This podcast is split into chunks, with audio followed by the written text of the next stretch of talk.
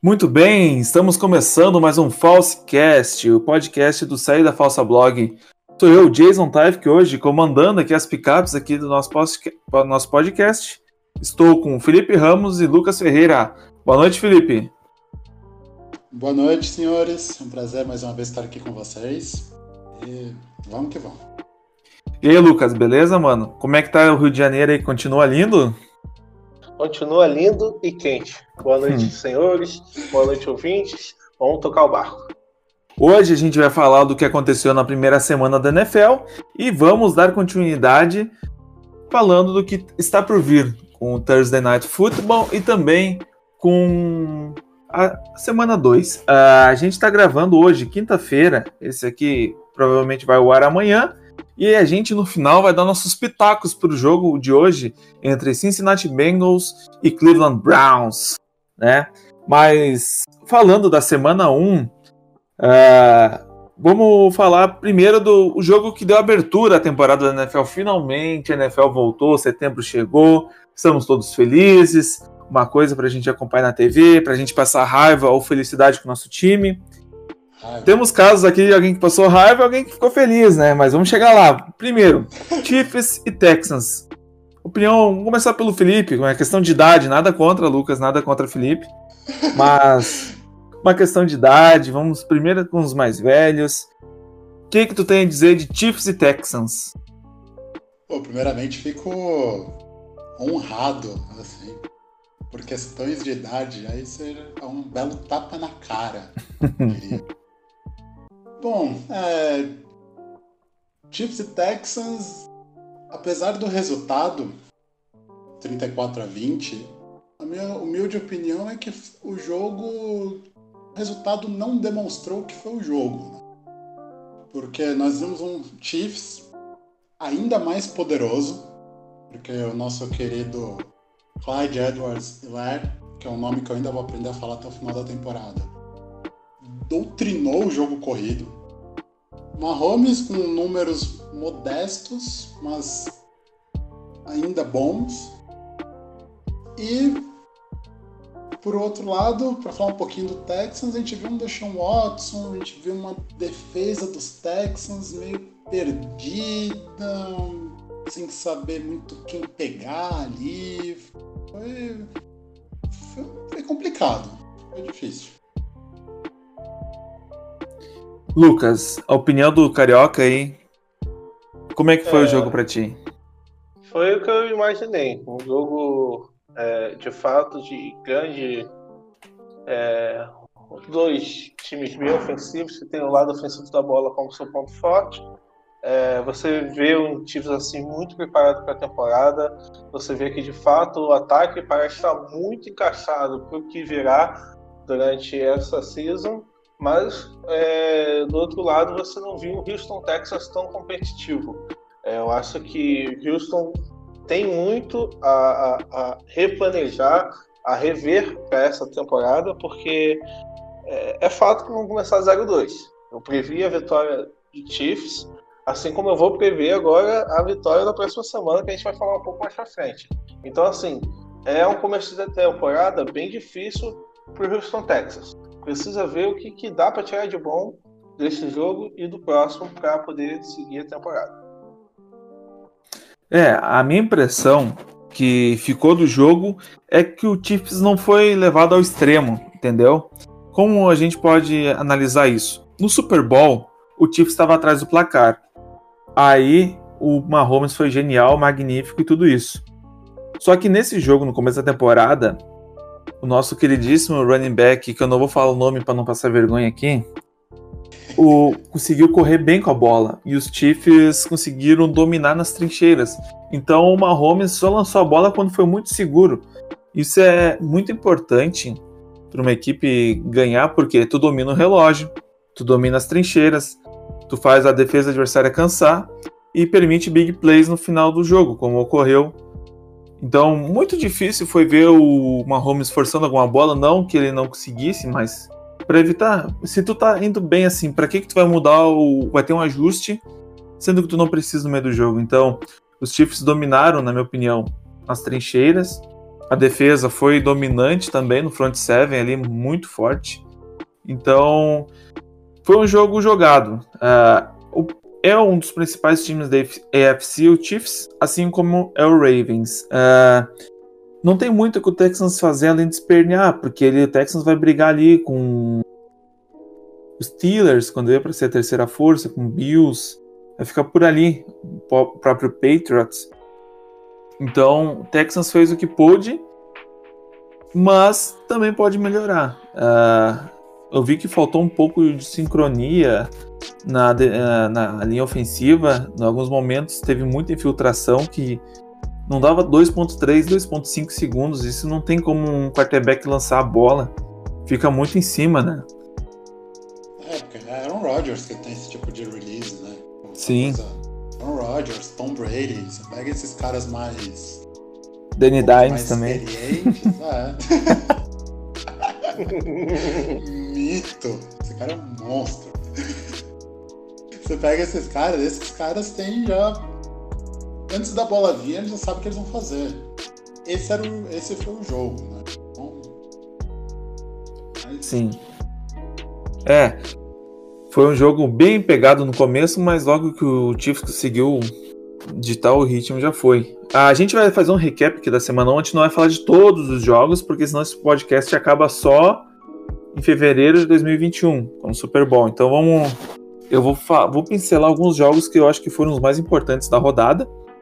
E agora vem um jogo que vai deixar nosso amigo Lucas muito feliz. Green Bay Packers 43, Minnesota Vikings 34. Qual a tua opinião, Lucas? MVP para Aaron Rodgers. Já temos aí o melhor jogador da temporada. Enfim, tirando esse comentário clubista, eu vi muita coisa boa em Green Bay. De fato, assim, foi um, jogo parecido com o dos, os dos Chiefs, onde o placar não demonstra a dominância que foi o jogo. É, Aaron Rodgers muito bem, é, principalmente passando a bola, achei assim, bem coordenado com seus recebedores. E assim, a defesa de Green Bay também muito é, ajustadinha, bem assim, pode fazer uma boa temporada como fez ano passado. Do lado dos Vikings, eu vi o Kirk assim, é, um pouco atrapalhou, atrapalhado não, mas é um pouco, sabe, ansioso em alguns momentos, dentro do pocket não foi tão bem, e isso só podia culminar de fato é, na derrota. É, ainda bem que o Green Bay venceu, a minha zica reversa deu certo. Vamos, vamos ver o que a gente pode pegar dessas duas equipes para o final, é, para o restante da temporada. São as duas forças da divisão, então acho que até o final vão estar lutando aí. E Felipe, apesar da derrota do Vikings, tem algum ponto positivo do jogo? Ah, ponto positivo a gente pode falar que o Aaron Rodgers jogou de terno, né, bicho? Que aquele cara fez? Pelo amor de Deus, né? Eu, eu não sei. Ele é sempre um candidato para MVP. Isso é uma questão, não chega nem a ser essa, mas o quão boa pode ser a temporada dele? Porque esse início já colocou as expectativas que já são altas em relação a ele, muito mais. Em relação aos Vikings, sabe? É fechar na casinha e seguir para a próxima semana. Pois é, foi um jogo que eu não consegui olhar ele na íntegra, eu olhei os melhores momentos e mais algumas partes assim sobre o domínio principalmente da linha ofensiva de Green Bay, dando tempo para Aaron Rodgers. Se o Aaron Rodgers é perigoso, como o Lucas falou antes, com 2.5 segundos, 3 segundos, se tudo der uma valsa para ele dançar no pocket, ele vai destruir a defesa, ele vai dissecar a secundária adversária. Eu vejo que o Minnesota precisa fazer ajustes, sim. Claro que um jogo desse é muito pegado, é começo de temporada. Tem alguns times é, tem alguns times que demoram pegando tranco, sim.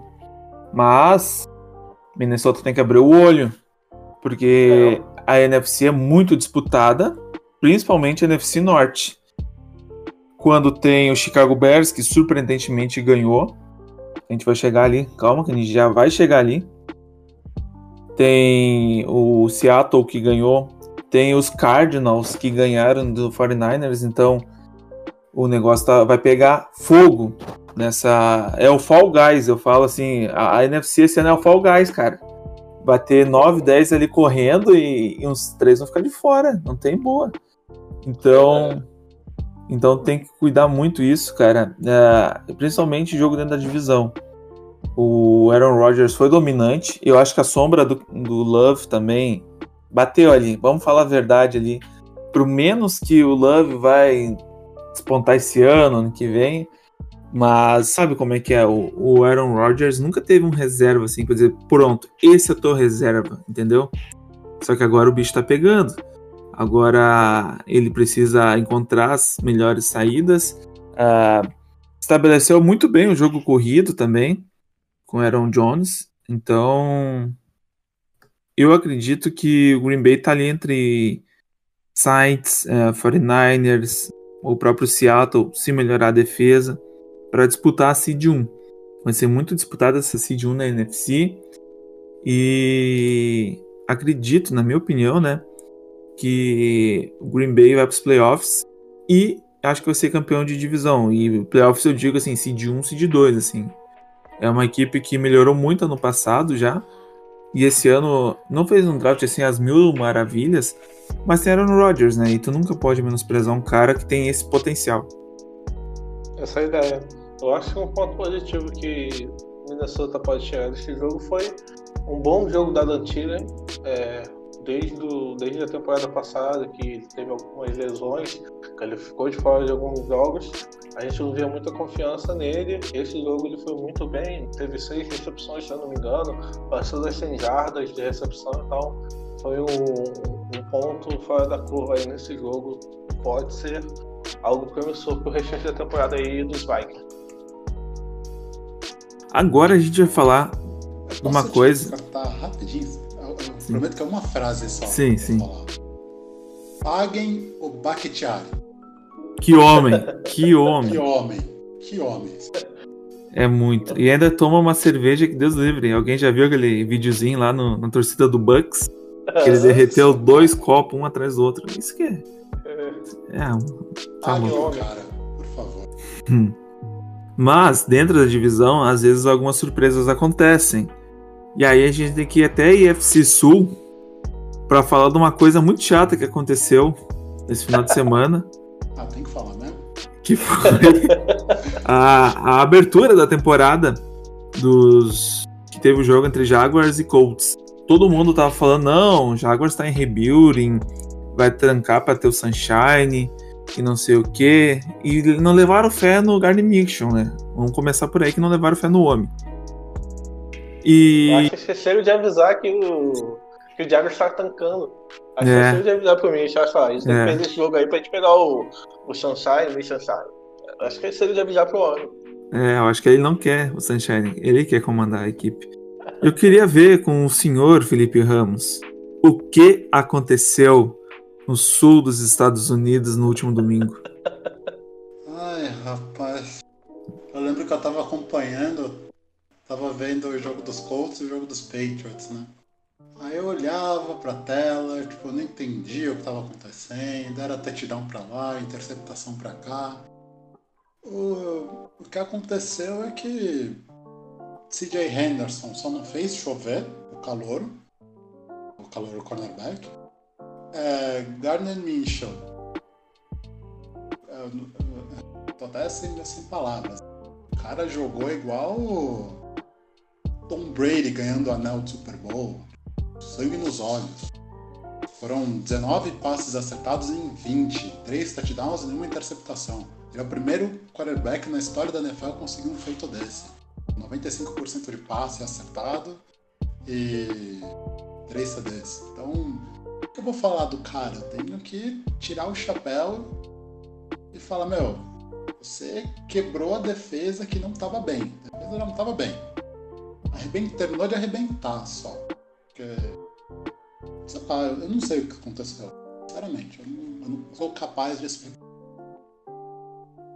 Ah, quebrou toda a nossa linha no preview da rodada que estávamos botando o coach como muito favorito para esse jogo. Acabou quebrando os nossos palpites. Hum. Nossa, todo mundo, e, né? Porque. E... Pode falar, Felipe. Ah, não, é, é, é, todo mundo, né? Porque todo mundo botava a vitória do Colts por muito ainda, né? Tipo, vai ser jogo fácil. As aquisições na defesa lá, o Xavier Rhodes dos Vikings, o DeForest Buckner, defesa elite, top 5. Eu sei que ainda não é momento para desespero de falar que a temporada acabou, mas eu acho que foi um bom choque de realidade falar, ó, baixa um pouquinho, que é, é tudo isso. É, e a lesão do Marlon Mack, tu tem alguma informação, Felipe, como torcedor dos Colts? Fora da temporada. Bah. Agora eu fui bem gaúcha, né? Agora eu entreguei meu estado. Bah. foi tão natural, agora que. É. ah, Mas é, rapaziada. É só fazer a cirurgia, recuperar e pensar no ano que vem, porque ano que vem é o ano do contrato dele, né? Sim. Vai ser.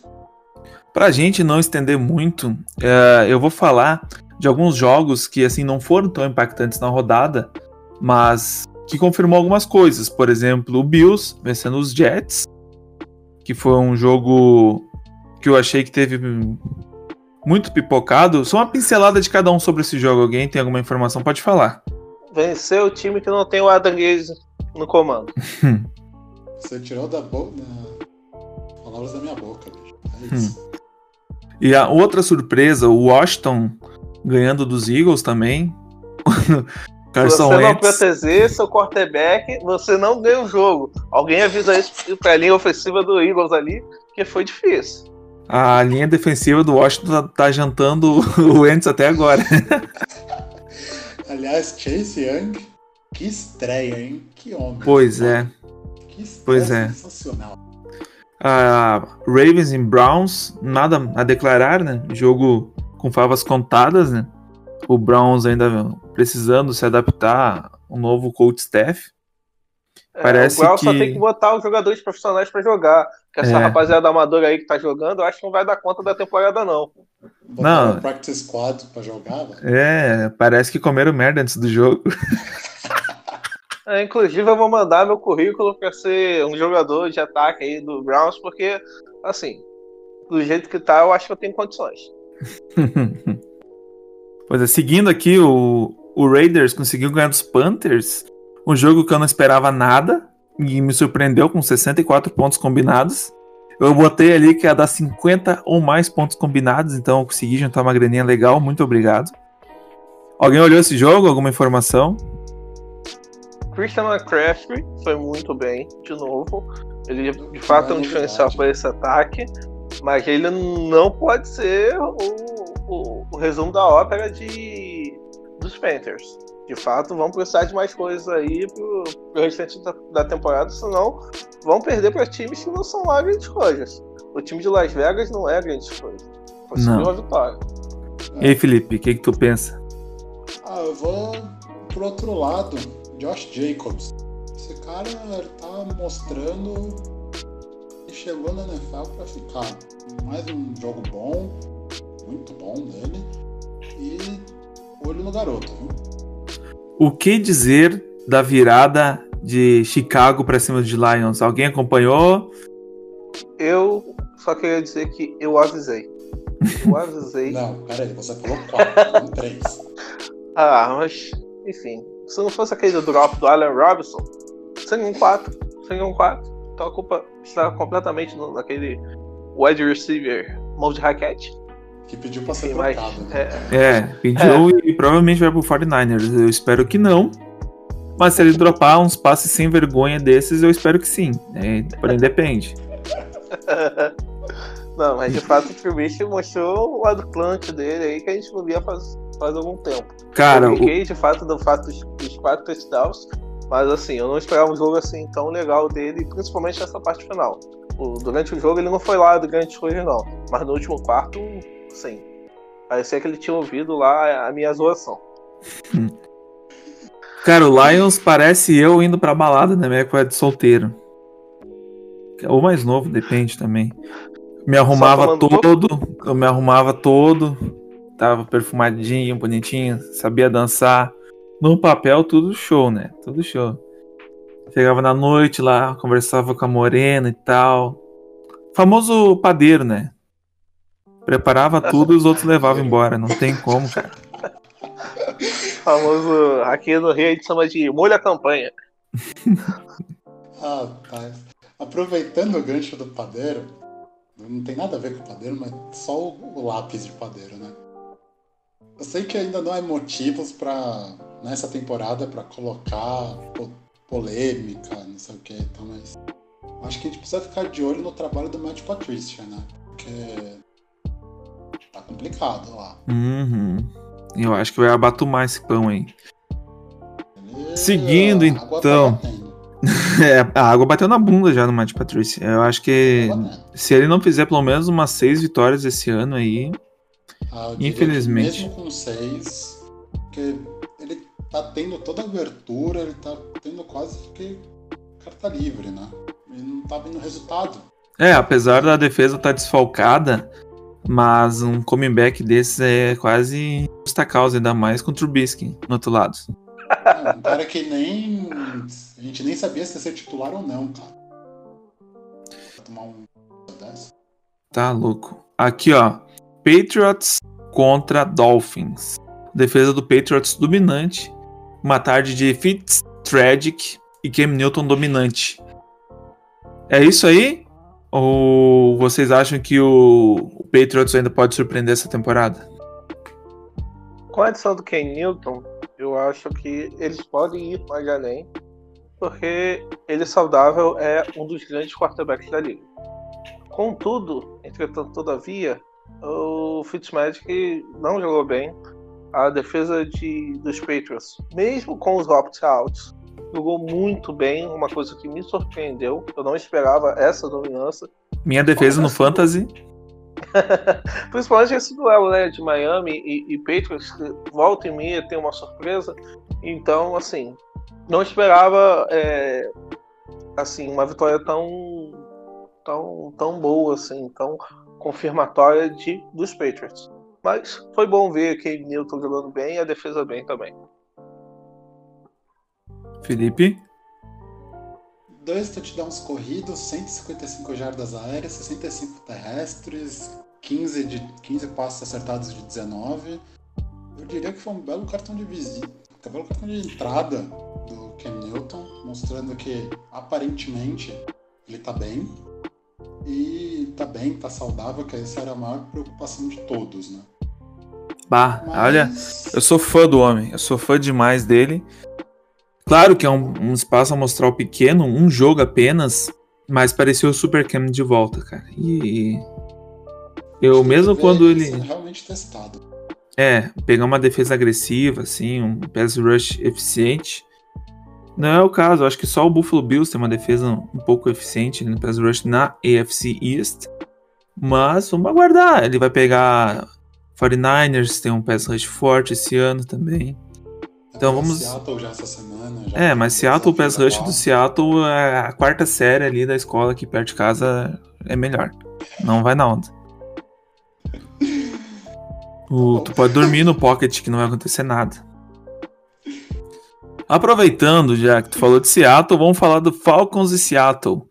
Parece que o Schottenheimer escutou algum podcast meu aqui que eu reclamei que ele não deixava o Russell Wilson ficar com a bola na mão. Tava na mão de running back. Seattle corria 200 jardas pro jogo e perdia. Graças a Deus, graças ao bom pai, o Schottenheimer deixou de ser teimoso, deu a bola para Russell Wilson, ele pegou, botou o jogo debaixo do braço, e como diz Bill Belichick, é o quarterback mais subestimado da liga, porque o Russell Wilson é 80% do ataque de Seattle. Se Bill Belichick falou isso, quem sou eu para bater de frente? Então, Seattle foi dominante contra os Falcons, Uh, teve a estreia do safety. Até que enfim temos um. É, temos, até que enfim temos um safety de respeito de novo. E o Jamal Adams ele conseguiu forçar um sec. O safety força sec na defesa de Seattle. E é- essa é a notícia. Ah, os Falcons têm tempo para se recuperar ainda, Felipe? Ah, tem. Tem. Porque... E vão conseguir? Ah, aí já são. Aí já é isso. Calma aí, né? Tem, tem- tempo tem. Agora você vai. Tem time. Vou me limitar. Eu sei que é um comentário completamente limitado, mas é isso. Tem time. Só falta os, os homens querer. O Russell Wilson teve um bom jogo. Ele de fato queimou a secundária dos Falcons, que demonstraram assim, ter uma defesa assim, bem questionável. Além disso, é, um jogo corrido também de, de, de Seattle, apesar de não ser tão usado, apesar de o, o jogo aéreo ter sido mais usado durante o jogo, é, conseguiu achar espaço, conseguiu correr um pouco com a bola. Então essa defesa me é, é um, tem um quê de questionável.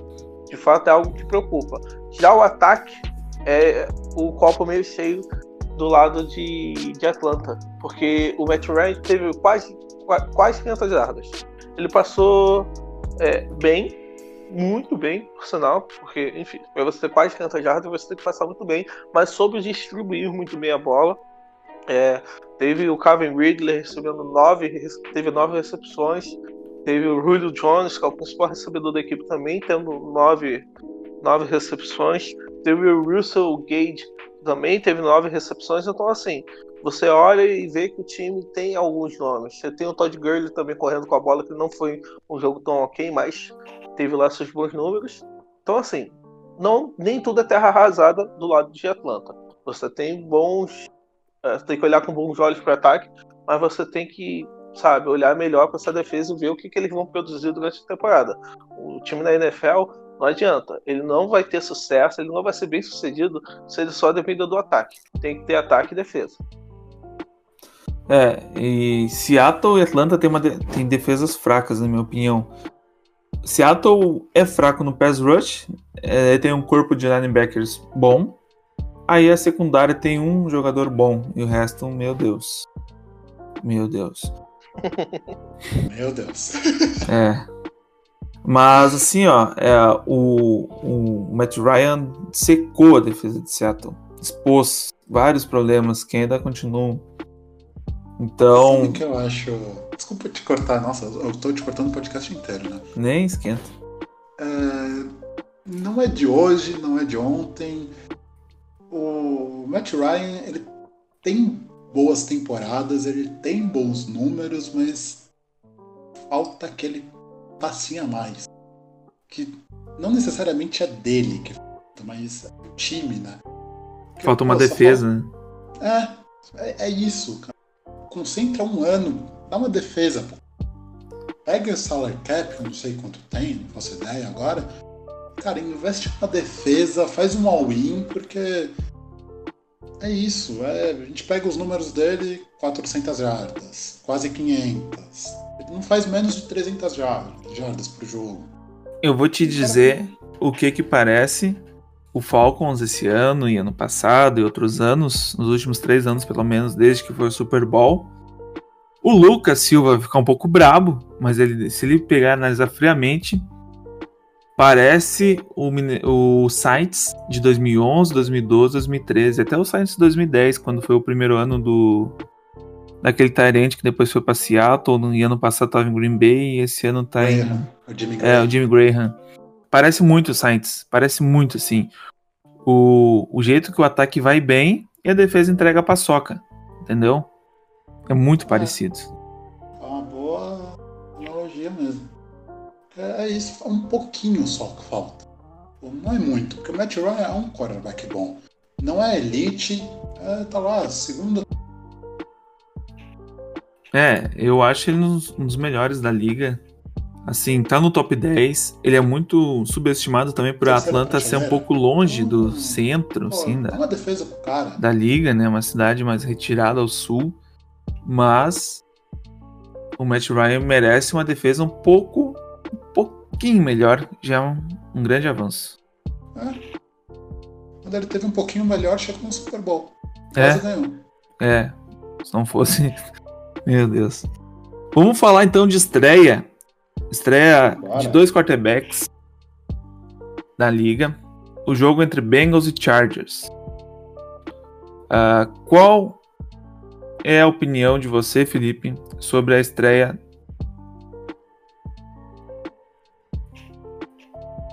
Alô? Oi, é que te cortou você um pouquinho, mas acho que eu entendi a pergunta. Não, eu vou, eu vou refazer quando ver cortou. Ah, Ah, tá. qual a tua opinião, Felipe, sobre a estreia de Joe Burrow na liga? Olha, foi, foi uma estreia que foi naquele nível que eu esperava.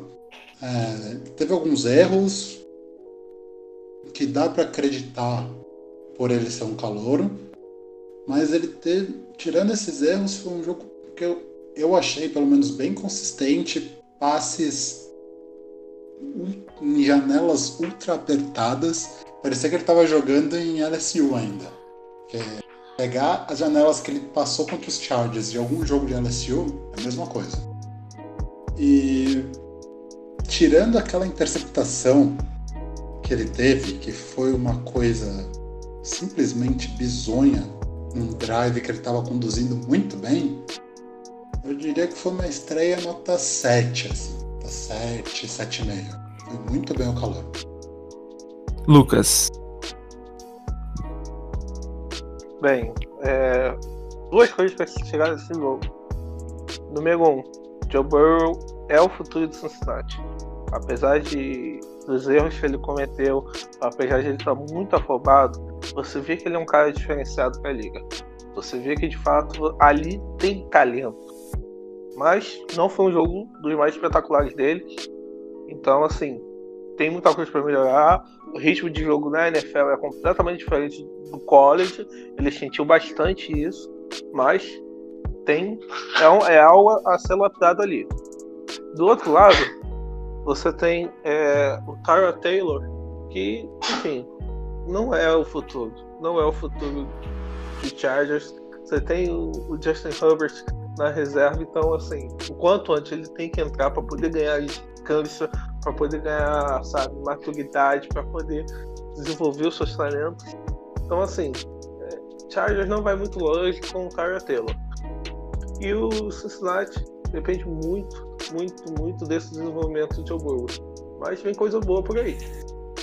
É, é, quando, quando foi draftado o Joe Burrow e confirmou a tendência dele para os Bengals, eu falei que ele precisa de, a gente precisa de umas quatro semanas para ele ali pegar o ritmo da NFL, porque é totalmente diferente a intensidade, a velocidade de leitura. Tem alguns casos que o cara é extra classe e, e sobrepõe, que nem Peyton Manning em 98, por exemplo, que eu não vi, não acompanhava NFL nessa época. Uh, nem tinha TV a cabo, mas como um, sei lá, um curioso, para não falar um nerd, se quiser pode falar nerd também. Peguei e acompanhei algumas partidas. Tu pode acompanhar, tem no YouTube aí, só pesquisar que tu acha. Que um cara é eficiente desde o começo, mas confio muito no Burrow. É o primeiro jogo, botou o pezinho na água, viu se estava muito gelado ou não, e agora tem que começar a nadar de braçada. Depois a gente fala do Thursday Night Football, que o Burrow vai aparecer hoje. Mas. Mais pra frente. Teve um jogo que foi uma surpresa. Que foi a vitória do Cardinals contra o 49ers. Foi uma surpresa muito boa, na minha opinião. Porque mostrou que o Kyler Murray tem um teto mais alto do que as pessoas pensam. E que com DeAndre Hopkins no time melhorou bastante o jogo aéreo. E o Kenyon Drake correu muito bem com a bola numa, num front seven forte. E a linha ofensiva dos Cardinals foi uma das piores ano passado, muito porosa. O time mostrou mais sólido, protegendo melhor o Calais Murray. E vai ser um time que vai incomodar. É que nem, aquela, que nem eu falei antes, é o Fall Guys, a NFC. E se o Cardinals aproveitar o calendário que tem. Claro que dentro da conferência é perigoso, mas os outros jogos que vai ter, vai pegar Miami, entendeu? Vai pegar os times que estão em reestruturação, Jets esse ano. Pode ser que o Cardinals faça barulho esse ano. Eu, como rival de divisão, espero muito disso, não quero. Mas, como analista, eu vejo que tem força ali, que o time tem um, um bom treinamento, que a defesa está evoluindo, que o Garópolo foi interceptado. Mas, enfim, Lucas, o que, que tu tem a dizer desse jogo? É, o Fernandes me surpreendeu, é, mas negativamente. Porque eu esperava assim, um time muito dominante, ainda mais porque você conseguiu manter boas peças do ano passado. É claro que você teve algumas saídas, como é, o Dibby Samuel, que não saiu, mas ficou no em, tá machucado. Você teve o Matt Breida, que foi para os Dolphins. Então, assim, você teve algumas saídas, mas nada assim que Emmanuel Sanders também foi para o Saints. Isso, assim, mas nada que comprometesse muito é, a equipe é, dos 49ers. Mas o que você viu foi um time assim que ainda não está nos eixos. Não é a mesma equipe do ano passado, não apresentou o mesmo futebol americano do ano passado. Resta saber se vai ser essa incógnita durante a temporada inteira ou se vai ser só um deslize de começo de temporada. Do outro lado, muito bem o time do, dos Cardinals.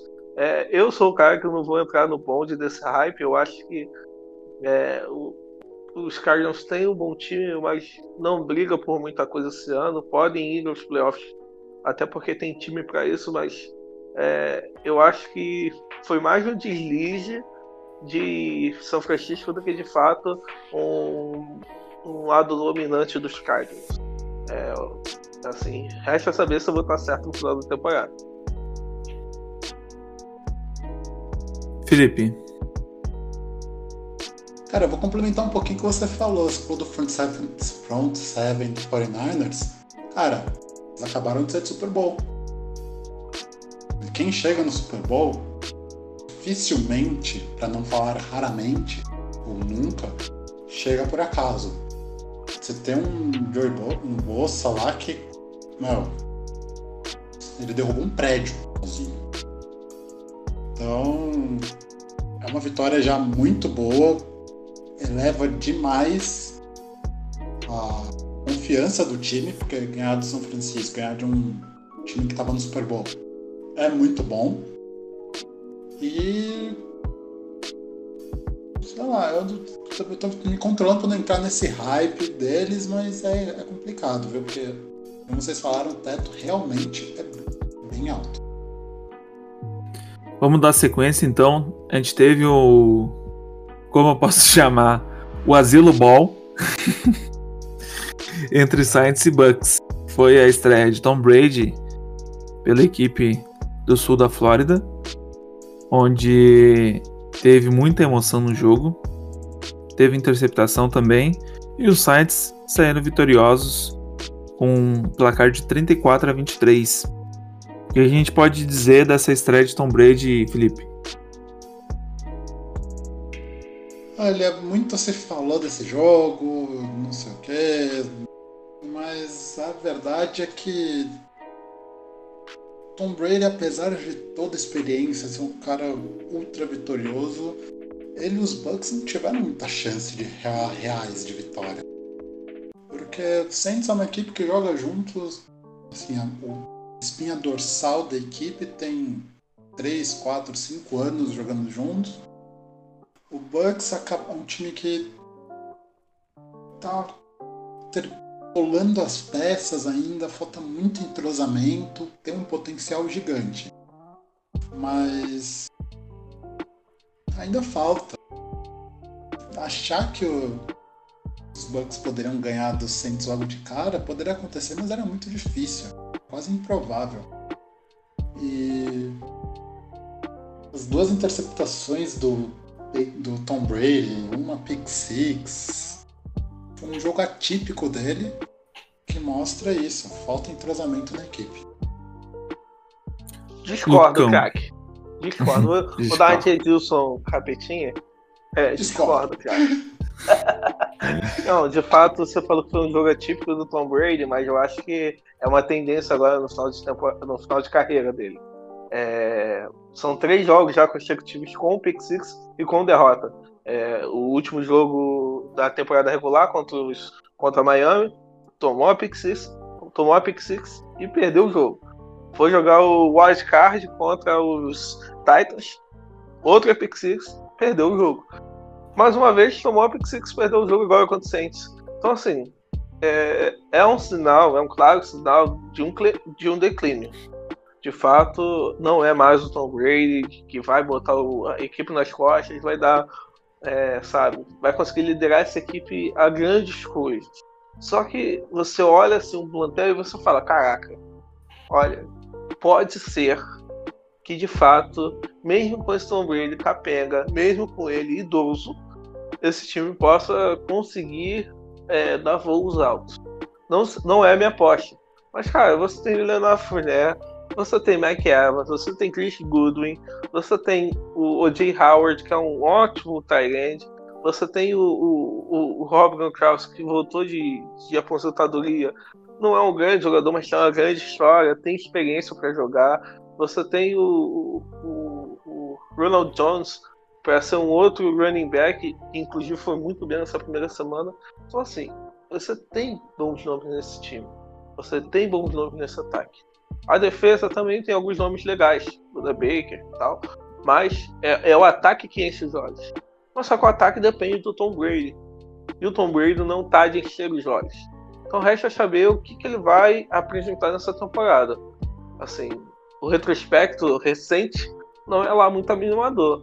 Mas ninguém melhor do que o Tom Brady para calar a boca de todo mundo. Então, é, assim, não vou botar minha mão no fogo contra. Hum. Tem uma coisa que me chama a atenção, é o Bruce Arians. Em 2015 tinha Carson Palmer no Cardinals como quarterback. E a equipe conseguiu chegar à final da NFC. Ou semifinal, agora não me lembro de cabeça, porque ninguém liga para os Cardinals. Mas, assim, treinador bom tem.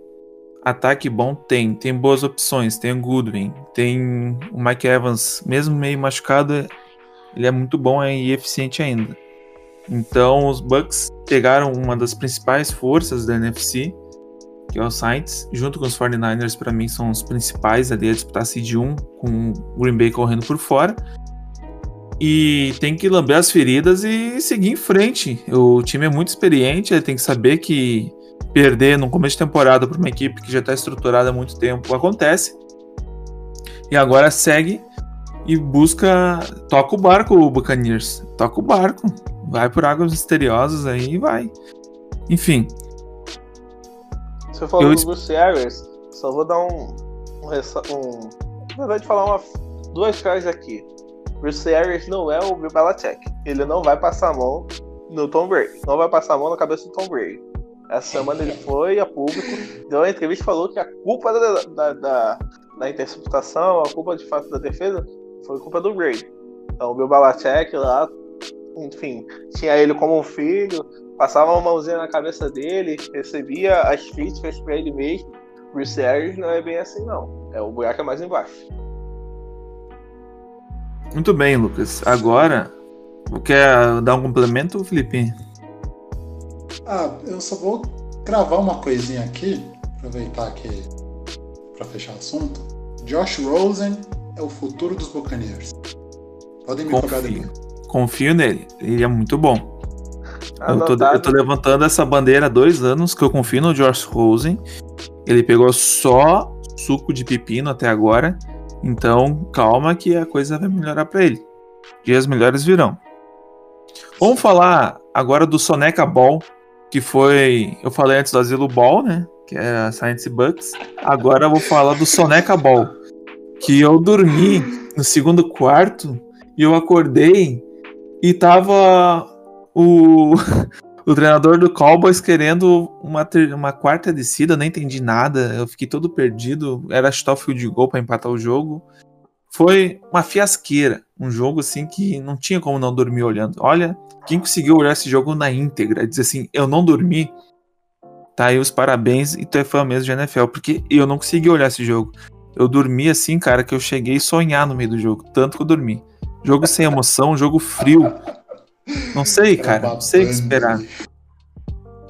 Uh, o Rams conseguiu ganhar dos Cowboys por 20 a 17 e botou fogo na NFC West, né? Com só o 49ers não ganhou na primeira rodada, então NFC West que tá prometendo ser a conferência mais disputada da liga, foi lá e ganhou. E os Cowboys, o que, que vamos dizer dos Cowboys, né? O Prescott, quando o time precisa dele para ser o cara, para mudar o jogo, para mudar a dinâmica, ele não faz isso. E ele quer 40 milhões. Eu te digo que um salário de 40 milhões na NFL é muita coisa, ainda mais para um quarterback que não decide jogos. Ele pode decidir um jogo ou outro, mas ele tem que mostrar isso todas as rodadas. Toda vez que ele ter a bola na mão dizer agora ele vai virar o jogo. Agora ele vai fazer diferença. Quem consegue fazer isso na NFL hoje? É Russell Wilson, Patrick Mahomes, Aaron Rodgers e talvez, assim, que vai resolver com passe, mas ele tá muito cru ainda no passe, é o Lamar Jackson. Mas ele pode decidir com as pernas. Então, se o Cowboys pagar 40 milhões por Prescott, o Prescott tem que ter o último drive com um minuto, dois no relógio, atravessar o campo e garantir no mínimo um field goal. E eu não vejo ele fazendo isso. E eu posso estar errado aqui, ele pode calar minha boca e virar o MVP ainda na temporada. Mas hoje, dia 17 de setembro de 2020, eu não vejo isso. Felipe. Rapaz, é... vamos lá. Eu vou. Eu, com... Bom, na redação vocês sabem que eu sou uma das pessoas que mais. Sou o cara do contra. Sou o cara que mais gosta de criticar o, o Prescott. Mas eu só vou discordar em uma frase sua Nesse jogo, em especial, a culpa não pode ser só dele.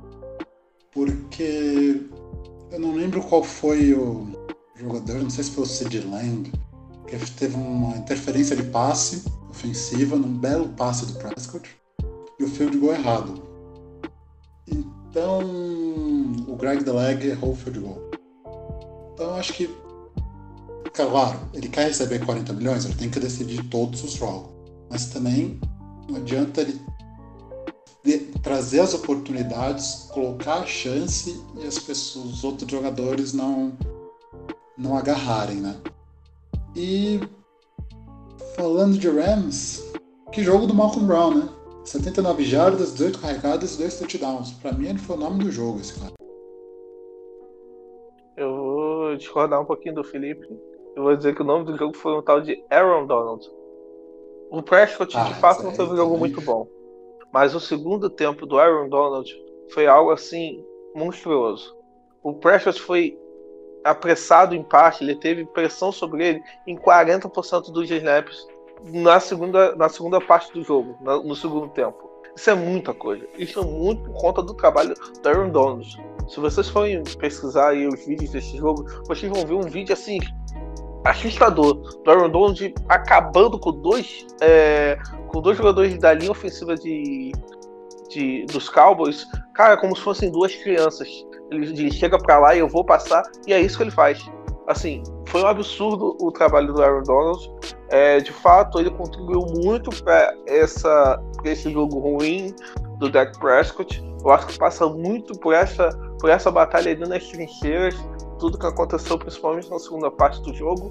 Então, assim, é, a vitória vai pesar para Dallas? Vai pesar, mas é, eu já olho com, com, o copo mais cheio. Porque eles não vão enfrentar de novo um defensor como o Aaron Donald. Eles não vão enfrentar o melhor defensor da liga de novo. Então, assim, eu acredito que essa linha ofensiva tem coisas a melhorar. Ano passado foi uma das melhores da liga, então, assim, esse primeiro jogo foi um sinal de alerta, assim, foi assim para você olhar e falar, pô, perdemos o Travis Frederick, o Lyle Collins saiu machucado do jogo, vai perder aí duas a três semanas, então assim, caramba, para esses, esses próximos jogos, a gente tem que proteger o Prescott. É ele quem tem a chave do nosso ataque quem pode levar a gente a voos um pouco mais, mais longos. Então assim, passa muito por isso aí é, o Prescott é o futuro dos Cowboys? Pode ser. Mas é, você precisa dar oportunidades a ele. Quando ele tem oportunidade, eu acho que ele é um quarterback confiável. Sinceramente, eu pagaria os 40 milhões porque eu não vejo um grande outro nome na liga para é, assumiu o posto, principalmente dessa franquia, que é o Dallas Cowboys, que enfim, é a maior do mercado, é a maior da NFL. Então, assim, eu pagaria 40 milhões porque não na liga não há ninguém melhor disponível do que o próprio Dak Prescott. Muito bem. Encerrando os jogos do dia de domingo, vamos para segunda-feira. Teve New York Giants contra Pittsburgh Steelers. O Steelers ganhou o jogo. No começo estava apertado, mas no segundo tempo o Mike Tomlin, Tomlin realizou alguns ajustes, principalmente ali na parte do ataque, e não estava produzindo bem. Foi o retorno do Big Ben, depois de a lesão grave que ele teve no cotovelo, onde ele rompeu os ligamentos. E no começo do jogo, os Steelers estavam sem ritmo no ataque. Mas depois teve um drive, se não me engano, levou 9 minutos. Foi um baita de um drive. Que o Big Ben conseguiu conectar passes com os jogadores, com o Washington, com o Juju Smith-Schuster. Até o Washington fez o touchdown naquele, naquele drive. Então, por parte do ataque dos Steelers, foi muito bem. O, a equipe conseguiu produzir bem mais do que estava produzindo ano passado. E um principal dos fatores é ter um quarterback, no mínimo, no mínimo, assim, que a gente pode dizer do, do Big Ben, que ele é competente. Entendeu? E, na minha opinião, né? Vai que vocês acham que o Rudolph é competente, daí eu mando vocês fazer um teste mental, sei lá. Mas. e na parte da defesa, eu vejo muita gente ainda pesando no Daniel Jones, que foi um jogo abaixo, mas a gente tem que lembrar que a defesa dos Steelers, para mim, é uma dos top 3 da liga. E teve blitz que parecia saída de balada. Era impressionante. Acho que foi 70 a 80% de blitz que os Steelers mandaram para cima dos Giants. Então imagina tu tá jogando Tá, é em casa o jogo, mas não tem a pressão de torcida porque tava vazio o estádio. E tu não conseguia respirar. Te, teve um drive que o, o Daniel Jones teve 2.3 segundos para lançar a bola. E foi sacado duas vezes nesse drive ainda. Então, claro que vai frustrar um pouco a torcida dos Giants, mas tem que levar em consideração que a defesa dos Steelers é muito boa. E deu para ver que o, o, Giants não vai ficar dependendo do Saquon Barkley a temporada inteira. É um running back imprescindível para mim, o melhor da liga. Mas é bom ver que o Shepard foi bem no jogo até. E eu vejo uns bons olhos dos Giants, cara. Eu não, eu não, não dá para tocar tudo fora aí. Daniel Jones não é de todo mal. Como o pessoal criou esse hype negativo nele. E queria saber a tua opinião, Lucas, a respeito desse jogo. Não, foi como você falou. Uh, o domínio da defesa dos, dos Steelers foi de fato que fez a diferença no placar. É, aquela interceptação é, de passe desviado, que a bola caiu no colo do. Ah, esqueci qual é o nome do, do, do rapaz que, enfim, teve a. que acabou recuperando a bola dos Steelers. Mas enfim, foi assim uma demonstração de que o ataque, o ataque de, de, de Nova York não tá lá grandes coisas, não promete muito para temporada, apesar de que eu, eu acho o Daniel Jones um quarterback ok. Não acho espetacular, mas eu acho que ele, é, para as pretensões atuais dos Giants, é, ele é ok. É, mas assim, você viu muita infiltração na linha ofensiva dos Giants, isso é muito preocupante. Porque o principal motor desse ataque é o Saquon Barkley. O Saquon Barkley teve um jogo de 6 jardas. Pra vocês terem noção, o Mitchell Trubisky teve mais jardas esse, essa semana do que o, o, do que o Saquon Barkley. Então, assim, é, você não tem esse motor, você acaba sendo obrigado a passar a bola. O Daniel Jones não, ainda não é um quarterback assim tão, tão confiável. Então, você acaba que vira a química do caos. Você acaba se enrolando é, e do outro lado tinha uma defesa muito competente. É, a defesa dos Steelers esse ano vem para sair pelo menos o top 3 da liga aí. novamente, na verdade, porque, enfim, o trabalho dos caras é muito legal. Então, o que fica de aprendizado é, de fato, é, essa linha ofensiva de, de Nova York precisa melhorar para poder dar chance com o Barkley. E do lado dos Steelers, o Big Ben ainda um pouco ferrujado, mas no segundo tempo, como o Jason disse, após alguns ajustes, foi tudo bem e o time conseguiu essa vitória até com uma certa facilidade. Felipe? Vocês falaram do Saquon Barkley. Big Ben teve 9 jardas. Mais que o Saquon Barkley. Isso é porque estamos falando do Big Ben. É, tipo, Inclusive, cara... ele, teve, ele teve uma corrida que parece uma balsa, com freio de bom puxado. Vai, Big Ben, vai, Big Ben. O cara correndo é uma desgraça, uma coisa feia que dói. Tá louco. Mas. Bom, olhando o Daniel Jones por um outro lado, eu acho que esse jogo mostrou algumas, algumas evoluções muito boas, né? Uma, é, como vocês falaram, a defesa dos Steelers é uma das melhores da liga. A quantidade de blitz foi absurda. Ele conseguia, algumas vezes, se livrar da, da bola rapidamente. Quando ele aceitava o sack, ele protegia a bola. Um dos problemas dele, que foi os fumbles na temporada passada, se eu não estiver enganado, ele não sofreu nenhum nesse jogo. Então, isso para mim foi um ponto muito positivo. Outro negativo dele, tem que cuidar da bola, né, bicho? Você faz um drive longo, 19 jogadas, você tá entrando na red zone, você me lança um balão, cara. Tá louco. Pô, gente, eu, eu olhava, eu olhei pra televisão e não acreditava. A bola caiu no meio de cinco defensores. e não tinha nenhum cara dos Giants, não tinha nenhum cara de azul perto.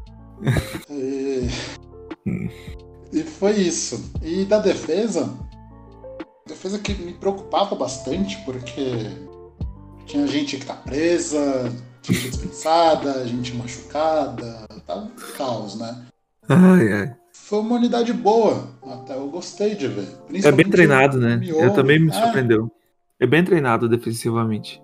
Até teve uma hora que eu postei que tava sendo meio a tônica do jogo, que se os Steelers concentrassem o jogo no meio, entre os números, é, não passava. Não passava e não caía.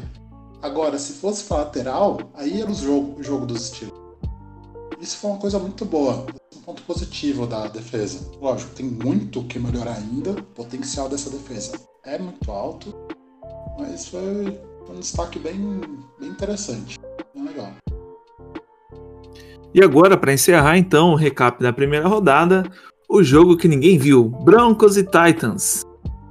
Olha, eu vou dizer que eu vi esse jogo aí e foi uma coisa deprimente o Steven Gostkowski. Puta! Nossa senhora! O rapaz acertava uma! Mas aí no final do jogo, o field goal da vitória acabou sendo do rapaz.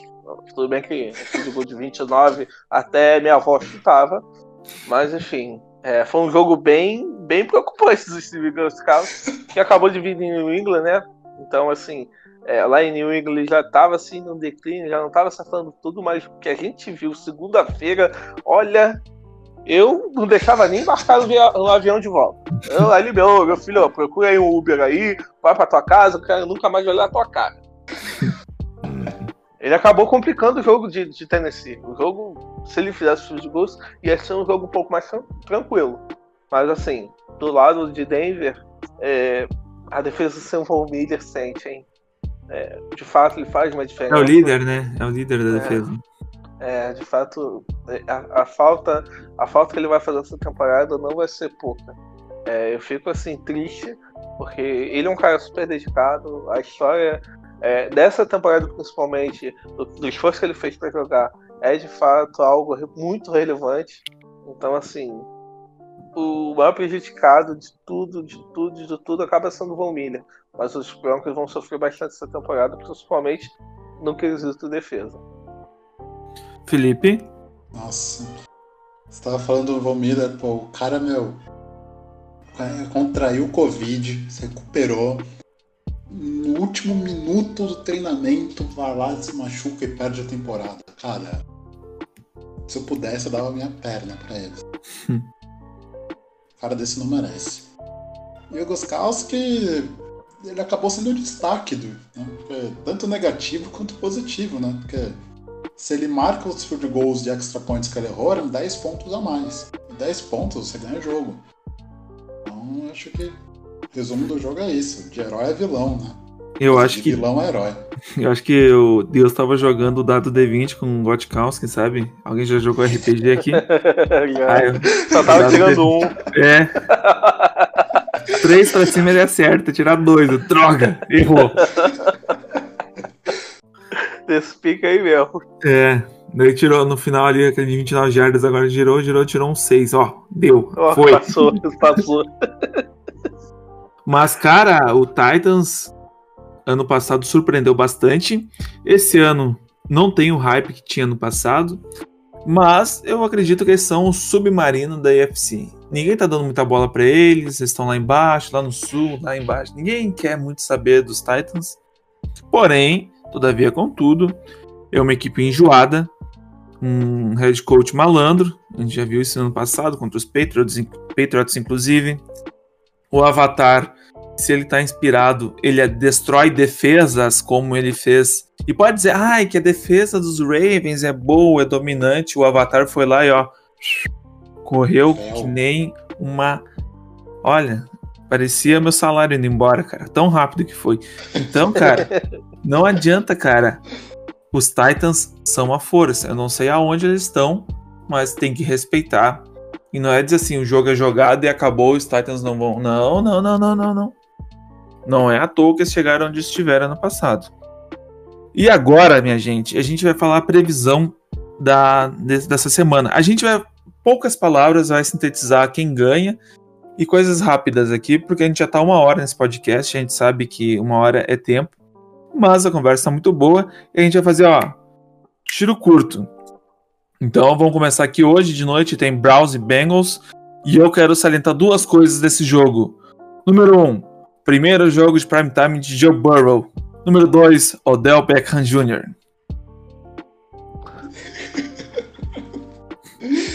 Ai, meu Deus. Rapidinho, Felipe, Ah, quem ganha? Ah, tá. É, Joe Burrow vai, dar um, vai ter um show. Vai dar um show hoje, então Bengals. Lucas?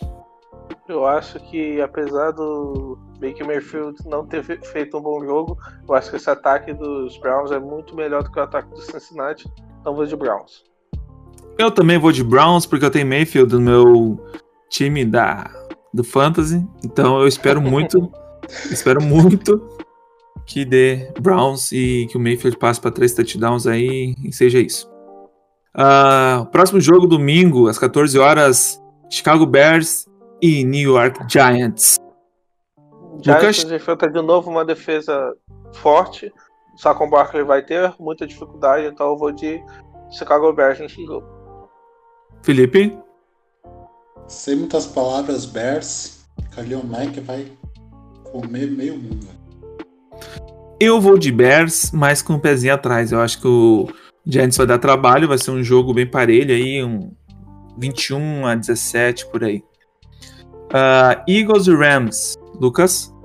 Olha, o Aaron Donald vai comer o Carson Wentz. Porque nessa primeira, nessa primeira semana, essa linha ofensiva já foi um cocô. E nem era uma defesa lá grandes coisas. Então imagina contra o Aaron Donald. Meu Deus. Eu tenho pena do menino Carson Wentz que vai apanhar mais do que carne de segunda. Vai ficar mole. Felipe? Rams, porque a, a linha ofensiva dos Eagles está praticando distanciamento social com o Carson Wentz. É, é isso. Então vamos lá. Eu vou de Rams também, porque é uma equipe mais completa. E os Eagles precisam melhorar muito na, na defesa também. Foi uma fiasqueira a defesa dos Eagles. Ah, Cowboys e Falcons, Felipe. É, os Falcons. Não tem argumentos. Eu acho que vai ser um jogo bem parelho, mas eu vou de Cowboys. Eu vou apostar aqui nos 60 mais pontos aqui, vou jogar um dinheirinho E acredito que os Cowboys vão ganhar esse jogo. Bucks e Panthers, Felipe. Panthers, McCaffrey vai ser o nome do jogo, cara. Cara, é o nome do NFL. Eu acho Lucas? que vem a volta por cima de Tom Brady, depois de ser tão criticado. Acho que ele vai ter um jogo ok e esse ataque vai produzir bastante. Vou de Bucks. Eu acredito que a linha ofensiva vai dar mais tempo pro Brady. Ele vai poder estudar mais o book. Então, eu acho que o Bucks ganha também. Até por ter uma equipe mais competente. Jets e 49ers, eu vou perguntar por mera educação, mas Lucas, o que, que tu acha? É, assim, eu acho que se eu fosse o Jets, perdi de WO. Ia ser mais bonito. Mas, enfim, brincadeira de parte, 49ers por muito. Felipe? Nossa, é, você falou tudo, cara. 49ers por pelo menos quatro posses. É, esse aí eu vou botar 20 pontos porque eu sou modesto. 20 pontos de vantagem 49ers. Acho que vai ser aí um 48 a 6, mais ou menos. Mas enfim. Vai ser pegada Ravens e Browns. Assim. É, você explica aí. Pittsburgh Steelers e Denver Broncos. Por quantos Steelers vão ganhar, Felipe? É, por 14, cara. Duas posses. Lucas? Olha, eu acho que o Steelers vai ganhar, mas vai ser um bom teste pro Drew Lock. É uma defesa muito competente e a gente tem que ver um pouquinho de evolução dele.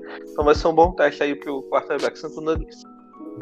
É, eu acredito que o Drew Locke vai ser testado contra, contra essa baita defesa, mas, na minha opinião, o Steelers ganha com o pé nas costas. Nas costas. Ah, o próximo jogo eu não, não espero muita coisa, mas como é da tua conferência, eu começo por ti, Felipe. Titans ou Jaguars? Quem é que ganha? Vixe, ninguém.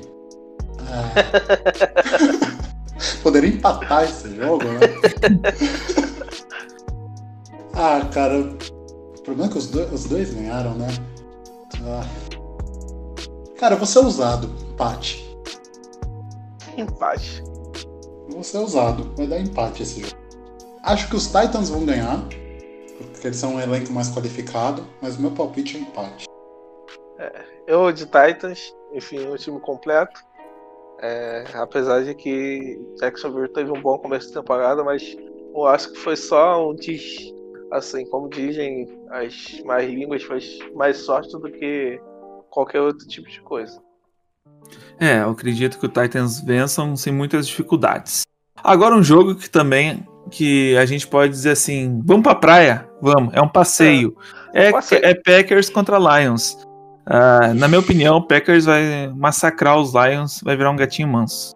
Lucas, tu que é o torcedor do Assim, time. Matt Patricia volta e meia dá problema pra Green Bay. Pelo menos essas duas últimas temporadas que ele teve lá não foram jogos assim tão fáceis. Mas já acredito que o Green Bay leva essa com um pouco de dificuldade. Mas leva. Felipe? Olha, pelo jogo sem Green Bay, Green Bay vai levar essa fácil. Vai ser tipo fácil uma posse assim com o Aaron Rodgers novamente jogando de terra, porque ele vai jogar o fio. Vai jogar. Vai jogar o. Não. Vai jogar muito. É, é isso. Agora mais um jogo que vai ser um passeio, Bills contra Dolphins. A- na, na minha opinião, a defesa dos Dolphins tem que evoluir muito. Os Bills é um time mais preparado e por hora melhor treinado, então acho que o Bills ganha com 17 pontos aí dos Dolphins. Felipe? O de Bills, Josh Allen tá. Eu tô gostando de ver a evolução dele. Cada dia mais confiante, tá. Não tá fazendo tantas loucuras. Então.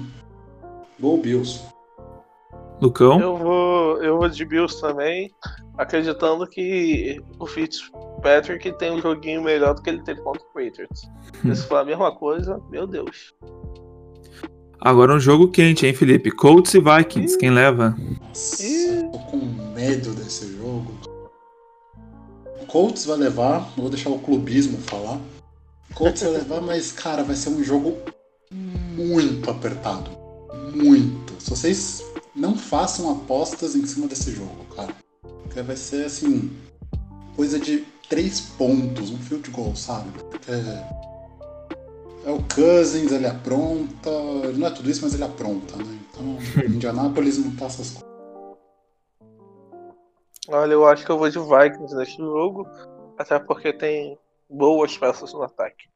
É, eu então, também. Eu vou de Vikings. Com todo respeito, Felipe, mas o, o Colts não foi muito bem contra o jogo corrido também.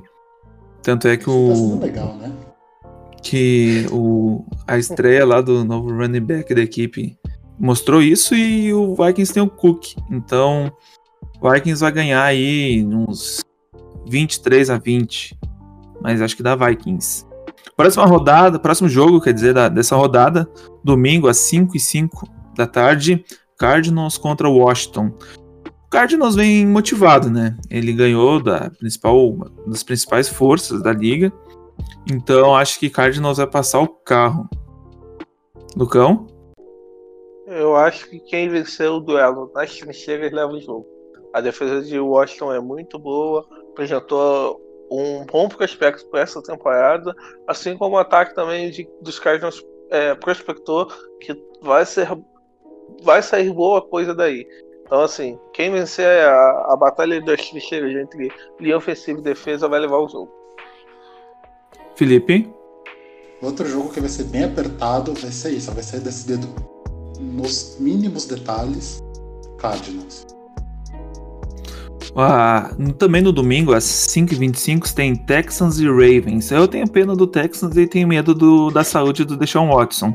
Então, na minha opinião, vai ser uns 35 a 15, vai? 35 a 10 por Ravens. Felipe. Ah, vou na mesma linha, porque Deshaun Watson precisa, a linha precisa proteger o Deshaun Watson e a defesa precisa aparecer. Então, Ravens ganha tranquilos e Ravens ganha tranquilo. É, estou com os relatores, Ravens por muito. Agora tem uma dúvida aqui, a única dúvida que eu tenho do jogo entre Chiefs e Chargers, Chargers, que eu não tenho certeza se o jogo vai ser no SoFi Stadium. Mas o resto o Chiefs vai dominar, vai ganhar, vai abrir 2-0 e vai botar o rival de divisão maus lençóis. Lucão? É, o jogo é no SoFi Stadium mesmo. Eu, pelo menos pelo que eu tinha visto, parece que vai ser por lá. E assim, assim os Chiefs é, tem tudo para ganhar esse jogo. Assim, não acho que não vai ter grandes dificuldades. Mas é bom a gente ficar de olho aí no Melvin Gordon e no Nick Bolsa aí que podem causar algum impacto na, na, na no ataque de, dos Chiefs. Felipe?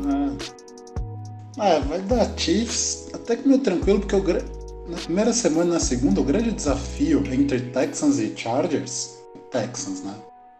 Então, é. e, os, e os Chargers penaram para ganhar dos Bengals com um time bem limitado.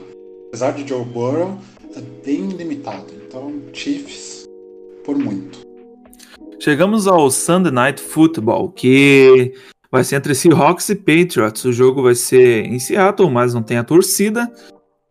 Esse jogo, para mim, serve como uma grande prova do DK Metcalf contra a secundária dos Patriots. Eu, como sou clubista e vou torcer que nem um louco, vou falar que os Seahawks ganham, mas vai ser um jogo bem apertado.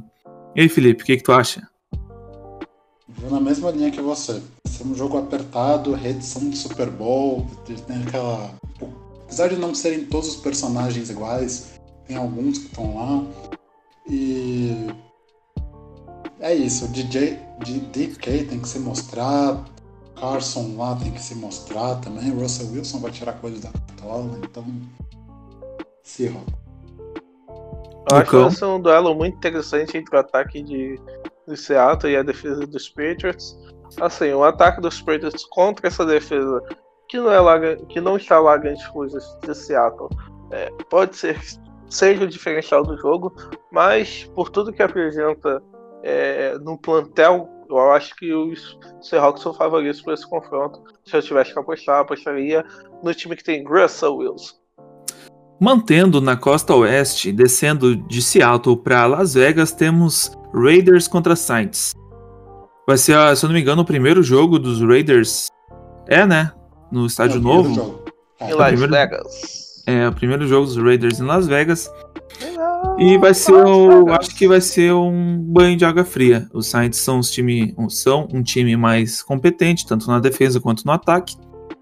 E o John Gruden vai fazer o quê? Vai assistir, vai reclamar, vai usar viseira e vai perder o jogo. Eu acho que vai ser uns 41 a 30 esse jogo.